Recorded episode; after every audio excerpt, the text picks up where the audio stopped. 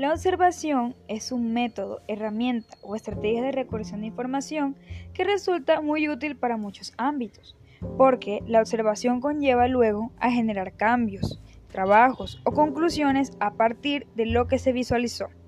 En el caso de la observación dentro del proceso educativo,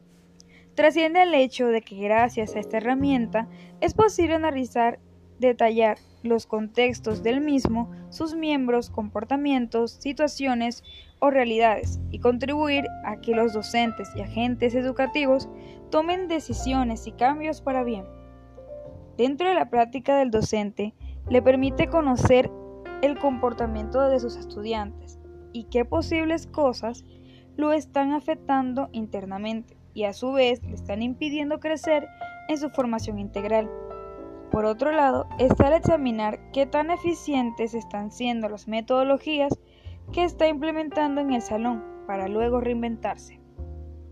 Comparándola con la experiencia vital, así como la semilla va creciendo, tomando forma y madurez, la observación va robusteciendo la práctica del docente, su formación, su vocación, sus saberes y le permite brindar una educación con profundidad e interés. Por último, Analizando la importancia de la observación en el ámbito de la ciencia,